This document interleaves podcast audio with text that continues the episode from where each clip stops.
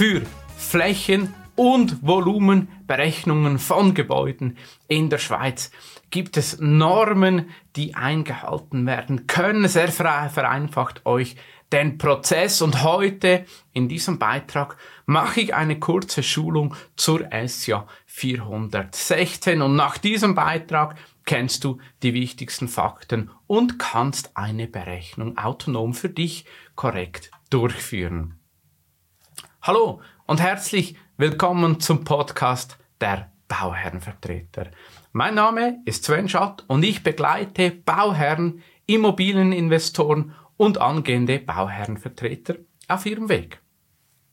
Ja, schön, bist du bei dieser Folge wieder dabei. Heute, wie einleitend gesagt, schauen wir uns die SIA-Norm 416 an. Wieso diese Norm? Diese Norm bringt uns die Möglichkeit, dass wir im gesamten Schweizer Raum die gleichen Flächen nutzen. Das ist eigentlich klar. Es ist eine Standardisierung. Wieso ist das von Vorteil? Ganz klar. Wir können Kosten, Baukosten, Aufwendungen gleich abschätzen, ins Verhältnis zu der Fläche setzen und natürlich auch die Erträge, sprich alles, was wir extern vermieten, verkaufen, kann in eine Wirtschaftlichkeit gegenübergestellt werden und es gibt ein einen Standard, um das anzupassen. Wir schauen aber mal ähm, an, von wo kommt das. Ich mache eine kurze Einführung, dann schaue ich, gebe ich euch einen Einblick, was es denn gibt und zu guter Letzt dann noch, wie das konkret angewendet wird. Wie komme ich Schritt für Schritt zu den korrekten Zahlen und was muss ich beachten. Kurz eine Einführung. Ähm, die ESIA-Norm, das ist der Schweizerische Ingenieur- und Architektenverein, kurz ESIA. Diese gibt Normen heraus. Diese Normen sind nicht obligatorischer Natur, das heißt, sie sind nicht rechtsverbindlich per se. Ich sage bewusst per se. Ähm, die Rechtsprechung ist so, dass wir bauen müssen nach Regel der Baukunst, ähm, der Aktualität, der aktuellen Kunde, ähm, Regeln der Baukunst, wie es so schön heißt. Und was ist das?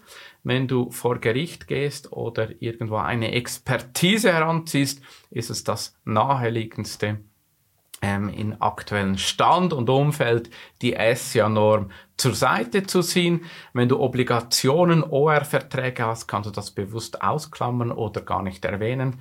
In der Regel oder über 80 Prozent der Bauten, die wir machen, sind jedoch nach SIA-Norm und darum ist es natürlich naheliegend, ähm, dieses Normenwerk zu verwenden. Für Volumen- und Flächenberechnungen ist spezifisch die ESIA-Norm 416 gültig. Diese hat zum Sinn und Ziel oder zum Ziel und Zweck eine Vergleichbarkeit sicherzustellen, dass die gleichen Flächen gleich bezeichnet werden in der gleichen Konsistenz und so ähm, diese natürlich für statistische Daten, Nachkalkulationen und aber natürlich auch für das tägliche Business genutzt werden kann. Die Bedeutung ist, glaube ich, ziemlich klar. Ähm, es ist ein Instrument, das jeder Bauherr ähm, oder Immobilieninvestor auch verstehen muss. Darum, wir haben sehr viele Zuschriften immer wieder bekommen zu diesem Thema. Ja, wie, wie, wie berechne ich jetzt das? Ähm, und darum habe ich auch entschieden, eine einzelne Folge nur zu diesem Thema euch weiterzugeben, sprich aufzubereiten. Ja, schauen wir den nächsten Punkt an, die, der Anwendungsbereich.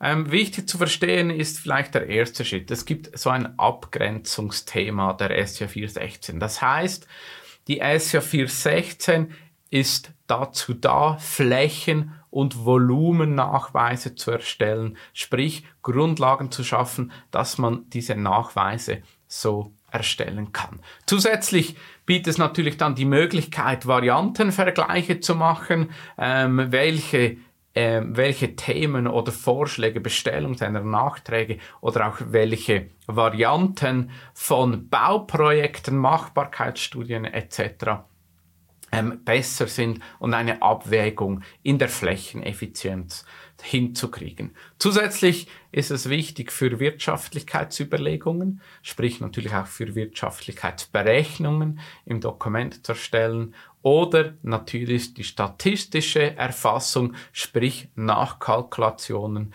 ähm, erstellen zu können, um relativ einfach in einem frühen Stadion natürlich die korrekten oder relativ korrekten ähm, oder sehr genauen Zahlen bereits in einem frühen Anfangsstadium hinzukriegen.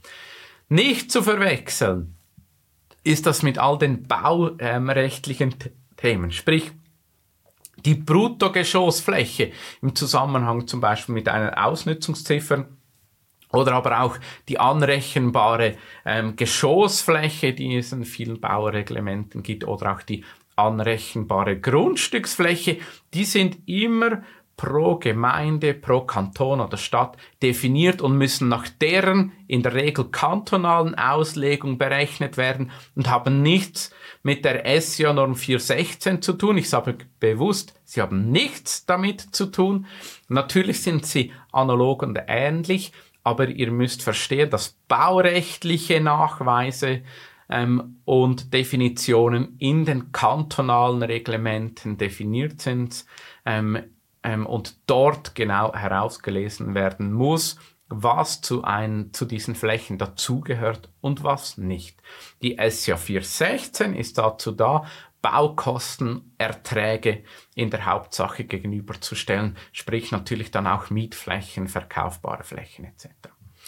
Der Anwendungsbereich dann dieser SR 416, das ähm, sieht man dann in Plänen natürlich, in Raumprogrammen, in Berechnungen, Kostenermittlungen und natürlich auch in den Entwurfsplänen oder sprich auch Verkaufsdokumentationen, ähm, Finanzen etc., sprich Wirtschaftlichkeitsberechnungen.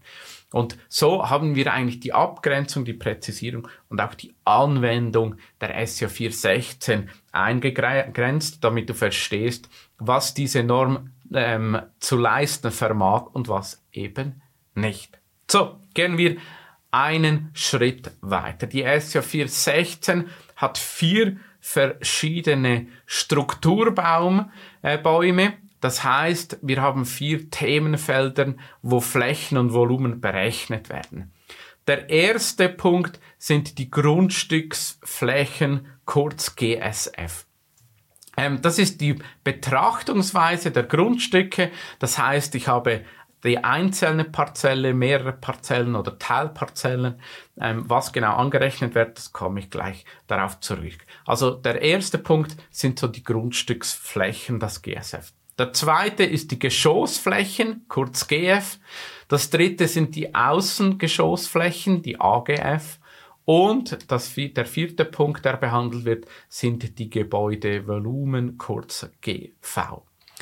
Ähm, die Geschossflächen sind allseitig, die allseitig umschlossenen und überdeckten Grundrissflächen, ähm, wo zugänglich sind, natürlich über die einzelnen Geschossen, auch in der ähm, horizontalen und natürlich in der vertikalen, aber alles inklusive der Konstruktionsfläche. Die Außengeschossflächen, die AGF, das sind die Außenflächen, die genutzt werden zusätzlich zu den Grundrissflächen, aber außerhalb ähm, des umschlossenen Raumes oder einer überdeckten Fläche zu sein.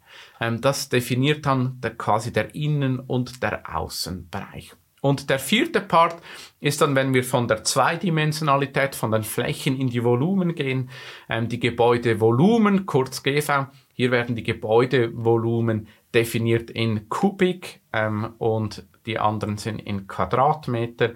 Und so unterscheiden wir diese vier verschiedenen ähm, vier verschiedenen Arten von ähm, der SJ 416 ähm, ähm, Gebäudeflächen. Jetzt steigen wir einzeln in die Themen ein, in diese vier Themen. Wir beginnen mit der Grundstücksfläche der GSV.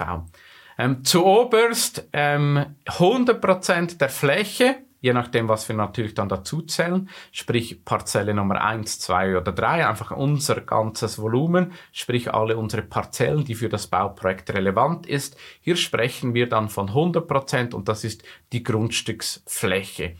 Die Grundstücksfläche wird unterteilt in zwei Abschnitte.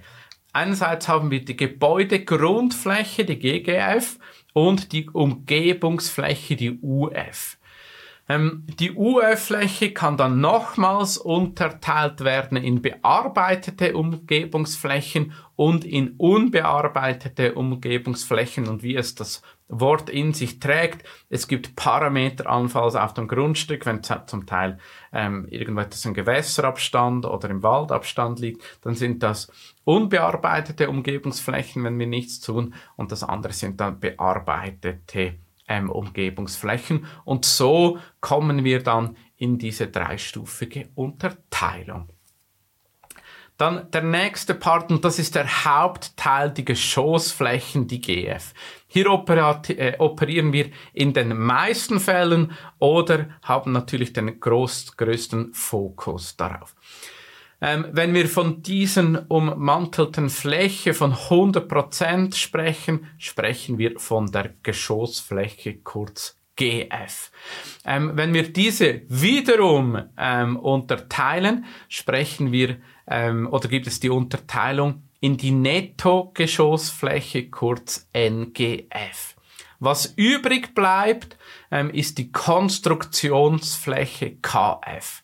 Ähm, hier unterscheiden wir Einfach gesagt, auf alles, was du laufen kannst, auch auf Küchen, Bäder, ähm, Lavabos, natürlich ist das nicht real, aber man könnte, sprechen wir von der Netto-Geschossfläche NGF und alles, was wir nicht betreten oder berühren können, ist die Konstruktionsfläche, kurz KF.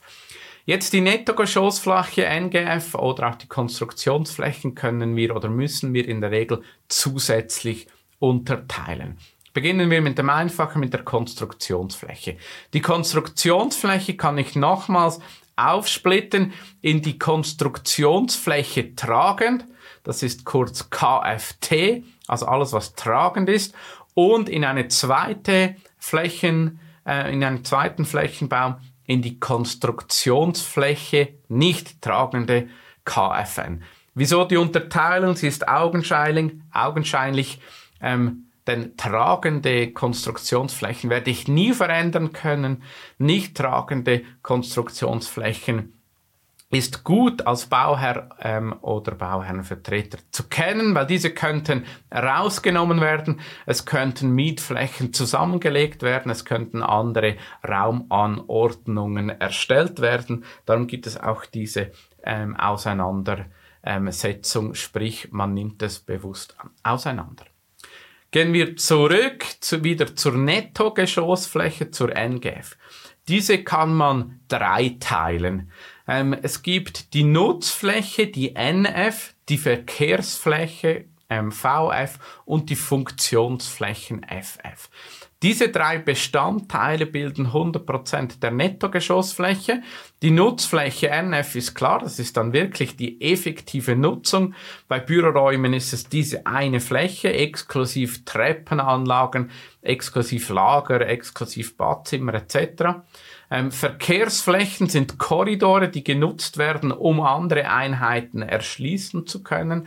Oder eben auch Treppen, ähm, Zugänglichkeiten, die, die in-house sind, etc. Und Funktionsflächen sind Flächen, die zusammengeschlossen werden müssen, damit wieder die Nutzungsflächen effektiv funktionieren. Das kann natürlich ein Teil von Korridoren sein. Das sind vielleicht ähm, verschiedene Vorzonen ähm, der effektiven Einheiten. Sprich, oder als Fazit, Nutzflächen NF, die Verkehrsflächen und die Funktionsflächen bilden 100% der Nettogeschossfläche. Und jetzt der letzte Strukturbaum, der dazukommt, die Nutzfläche, also wir gehen von der Nettogeschossfläche NGF zur Nutzfläche NF und diese NF kann man auch nochmals unterteilen in Hauptnutzflächen HNF und Nebennutzflächen NNF. Das heißt, bei Bürobauten oder Wohnungen, Wohnungen ist klar, das sind dann die einzelnen Zimmer, ein Redwi oder ein Anbau ähm, oder ähm, auch ein Schaltzimmer wäre dann eine Nebennutzfläche und die Hauptnutzflächen sind effektiv das, was in der Nutzung den Hauptfokus hat. Jetzt, wenn du Podcast-Zuhörer bist und das alles in theoretischer Form oder in meiner Sprache etwas komplex äh, erscheint, hier der Verweis darauf, schau doch auf YouTube oder den Blogbeiträgen auf unserer Webseite seaworks.com ähm, unter Blog findest du all diese Grafiken auch nochmals. Ähm, vielleicht hilft dir das etwas einfacher zu verstehen. Alle, die das schauen, ähm, Im Hintergrund von mir sind all diese Schemas eingeblendet, damit du meinen Ausführungen folgen kannst. Gut, dann der dritte Punkt, die Außengeschossflächen, kurz AGF. Auch hier starten wir wieder bei den 100%. Darüber steht die Außengeschossfläche AGF. Diese lässt sich unterteilen in zwei Rubriken. Zum einen die Außennettogeschossfläche, die ANGF, und die Außenkonstruktionsfläche AKF. Das gleiche Spiel, die AKF, die Außenkonstruktionsfläche auch wieder Außenkonstruktionsfläche tragend, AKFT und natürlich die Außenkonstruktionsfläche nicht tragend, AKFN für nicht tragend. Die, die Außen-Netto-Geschossfläche lässt sich auch wieder unterteilen in drei, ähm, in drei Unterkategorien. Da haben wir die Außennutzfläche ANF, die Außenverkehrsfläche AVW und die Außenfunktionsfläche, die AFF. Diese drei bilden dann wieder die 100% Außen-Netto-Geschossfläche. So, jetzt kommen wir zu einem grafischen Beispiel ähm, wie vorher erwähnt, auf der Webseite oder auch auf YouTube oder Spotify könnt ihr Videos herunterladen und seht die Grafiken, die ich für euch vorbereitet habe. Ich erkläre sie kurz. Ähm, diese Grafiken sind ähm, die gleichen Ausführungen, die ich vorher erwähnt habe. Aber hier sprechen wir dann von der Geschossfläche, der Netto-Geschossfläche, NGF, Konstruktionsfläche, Nutzfläche, Verkehrsfläche und Funktionsfläche. Jetzt ähm, nehmen wir das Beispiel einer Wohnung. Das ist auch der Auszug aus diversen Grundlagen, ähm, primär natürlich auch in Anlehnung an die SJ 416. Wir sehen hier vor uns ein klassischer Wohnungsgrundriss, rot eingefärbt die Hauptnutzfläche HNF. Was beinhaltet diese wir gehen von links nach rechts. Wir haben klassischerweise ähm, der Küchenbereich, der Essbereich, einen Vorraum, der zum Esswohnbereich gehört, dann ein Korridor und eine interne Treppe. All diese Aufzählungen, die ich gemacht habe, gehören zur Hauptnutzfläche und alles, was ich betreten kann. Ausgenommen sind braune Flächen, das sind alles Konstruktionsflächen, entweder tragend oder nicht tragend. Was auch zu dieser Hauptnutzfläche gehört, sind Badezimmer, sind Redwies, ähm, sprich, nein, Redwies gehören nicht dazu, bewusst nicht dazu, sondern es sind Zimmer, ähm, Korridore, die zu Zimmern führen und hier sprechen wir dann von den Hauptnutzflächen. Ein Redui oder ein Technikraum ähm, ist eine Nebennutzfläche H HNF, die gehört bewusst so rausgenommen. Jetzt kommt die Frage, ja, das ist doch dann nicht vergleichbar, wenn ich das irgendwo auf Homegate, alle Immobilien, ImmoScout, wie sie auch alle heißen, rauf, ähm, raufpacke, dann bin ich ja nicht vergleichbar. Das liegt an dir, an deiner Mentalität, wie du das nach außen publizierst. Ähm, auf jeder Webseite, wo du Inserate hochschaltest, gibt es eine Empfehlung oder natürlich auch heutzutage bereits eine Richtlinie, wie du diese Daten zu erfassen hast. Ich empfehle dir, nach diesen Daten ähm, auch ähm, die, die Portale zu bestücken, dass du hier konform bist und auch vergleichbar. Auch dieser Hinweis wieder, das hat dann nichts mit der SJ 416 zu tun. Was aber für dich wichtig ist, du musst dir eine Wirtschaftlichkeitsberechnung machen und dort musst du Zahlen mit oder, oder Äpfel mit Äpfel vergleichen. Das heißt, wenn du einen Baukostenplan nach SC 416 hast, wenn du Pläne hast nach SC 416, dann ist auch klar, dass die Erträge nach SC 416 zu kalkulieren sind, denn so kannst du eine Gegenüberstellung korrekt vergleichen. Ähm, ja, das als Zusammenfassung, was die Hauptnutzflächen sind. Jetzt Verkehrsflächen. Verkehrsflächen sind klassischerweise öffentliche, nein, nicht öffentliche, einfach Treppenhäuser, die zugänglich sind, um die einzelnen Einheiten zu erreichen. Lifte sind auch klassischerweise die, die, die, die Fläche für den Lift ähm, oder die Aufzugsanlage sind auch klassischerweise Verkehrsflächen VF. Dann Funktionsflächen, das können Spines sein, das können ähm, Steigzonen sein, die haben Funktionsflächen, wie es der Name sagt. Es geht um die, äh, die Erschließung der einzelnen Einheiten, sprich der einzelnen Hauptnutzflächen für die Ver- und Entsorgung ähm, der Einheiten, klassischerweise alle ähm, Schmutzwasserleitungen, Frischwasser, Strom, eigentlich einfach die ganzen Installationsflächen, Abgasleitungen etc.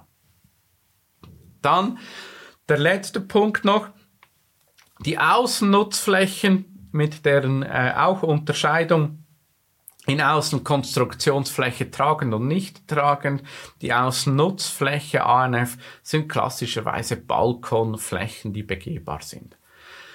Das ist eigentlich schon das, der ganze Mekano. Und wenn du praktischerweise diese Grafiken für dich zur Hand nimmst, dein Architekt oder wer auch immer dir diese Pläne sauber aufbereitet, grafisch so hinterlegt, die Quadratmeter so verifiziert oder du selber in einem Programm, das ähm, editierbar ist auf den Maßstab ähm, und Flächenausgaben herausgibt, kannst du Flächen nachweisen, ähm, berechnen. Ich früher in der Lehre durfte noch von Hand äh, zeichnen. Da hatte ich einen Lineal. Dieser Lineal hatte sogar verschiedene Maßstäbe, was super praktisch war. Da musste man nicht immer umrechnen. Ähm, aber das Kopfrechnen hat man ziemlich schnell gelernt, weil dieser Maßstab sehr beliebt war. ähm, aber nichtsdestotrotz, ähm, du kannst auch einen Lineal nehmen wenn du irgendwo einen Plan hast. Wichtig ist, du musst den Maßstab ähm, herausfinden ähm, und dann diesen zurückrechnen, dass du Länge, Breite dann rechnen kannst und so kommst du natürlich auch zu Quadratmetern. Klingt einfach, simpel, ist es leider nicht immer. Gut, hier habe ich noch einen Schnitt vorbereitet. Was sehe ich auf diesem Schnitt? Das ist ein klassischer Schnitt eines Mehrfamilienhauses. Ähm, die Farben deuten aber ziemlich genau noch hin, ähm, welche Flächen wie gerechnet werden. Und dann sieht man ganz gut, dass die Hauptnutzfläche, die HNF, ähm, von der Konstruktionsfläche, also von der Wand zur anderen Wand geht. Das heißt, alles, was sich ähm, begehen kann was auch im Detail erkennbar ist, dass zum Beispiel fensterhohe Räume oder ja, Fenster, die raumhoch sind und eine Nische haben, in diese Nische, die ich hineinlaufen kann, auch zur ANF, nein, nein, nein, zur HNF gehören und auch mitberechnet werden dürfen. Das ist immer oft eine Frage, ob ich das anrechnen darf. Ja, darfst du, wenn sie raumhoch sind. Wenn es dann wieder eine, eine Ablage hat oder ein Sims, dann gehört das nicht mehr dazu. Das gleiche gilt auch für die Außennutzfläche, für Balkonfläche bis und mit Brüstung ist drin. Wenn eine Glasbrüstung ist, gehört es wirklich bis zur Brüstung dran, bis die Konstruktion kommt. Eine Spezialität noch sind für Satteldächer oder Dachformen ähm, alles bis einen Meter ähm, gehört noch zur Hauptnutzfläche oder zu den Nutzflächen. Alles, was darunter ähm, ist, gehört dann zur Nebennutzfläche, kann dazu gezählt werden, aber nicht als Hauptnutzfläche, sondern als Nebennutzfläche. Und da gilt dieser eine Meter. Auch ähm, ersichtlich die Funktionsflächen, ähm, die Verkehrsflächen.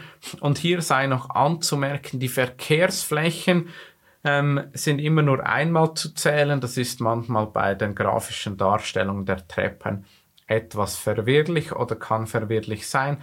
Darum wichtig, dass du dies auch im Schnitt überlegst. Der Keller, die Nebennutzflächen, das Parking, das gehört dann alles zu den Nebennutzflächen.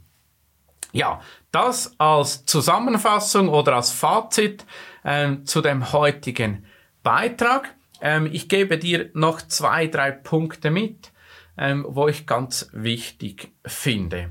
Also, wir müssen mitnehmen oder du musst mitnehmen die Berechnung der Hauptnutzfläche HNF. Das ist primär oder das wichtigste Instrument. Schau dir diese Grafik vielleicht nochmals an, äh, damit du wirklich sattelfest bist in der Verifizierung der Themen und in deinen Berechnungen korrekt wiedergebracht werden. Die Gebäudevolumen sind analog zu berechnen, auch im Hinblick auf diese Norm. Dazu kommt einfach noch die Dimension der Höhen. Dann auch nochmals das Thema aufgegriffen von verkaufbaren, sprich vermietbaren Flächen.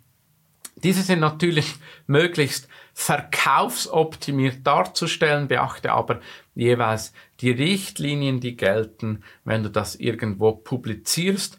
Wichtig ist einfach, mach doch den Hinweis im Sinne der Transparenz, welche Flächennorm du genommen hast. Sprich hier, wenn du mit dieser SCO 416 operierst, dann kannst du ja auch angeben, HNF, Verkehrsflächen, Nebennutzflächen, was du alles dazu gezählt hast. Dann ist es transparent und dem Gegenüber ähm, zu schauen, nach welchen Normen und Auslegungen du das ge gerechnet hast.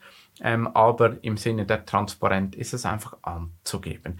Dann, ähm, ich mache diesen Standard beliebt, darum auch diesen Beitrag. Ich finde eine einheitliche Messmethode von Vorteil, denn so lassen sich auch wieder Erfahrungsaustausche machen, im Sinne natürlich von Erfahrungszahlen etc um in unserer Branche weiterzukommen. Die Grundlagen sind auch wichtig, wenn du die Immobilien bewertest oder auch für deine Finanzierung. Darum, es ist unerlässlich, ähm, diese STO 416 ähm, zu kennen. Ähm, ich hoffe, ich konnte dir das weiterbringen, die wichtigsten Fakten klären. Falls du trotzdem noch weitere Fragen hast, stehen wir dir jederzeit gerne zur Verfügung. Schreibe in unsere Kommentare oder direkt über unsere Webseite oder auf LinkedIn. Ich stehe dir gerne zur Verfügung. Besten Dank für deine Aufmerksamkeit und bis bald. Dein Sven Schott.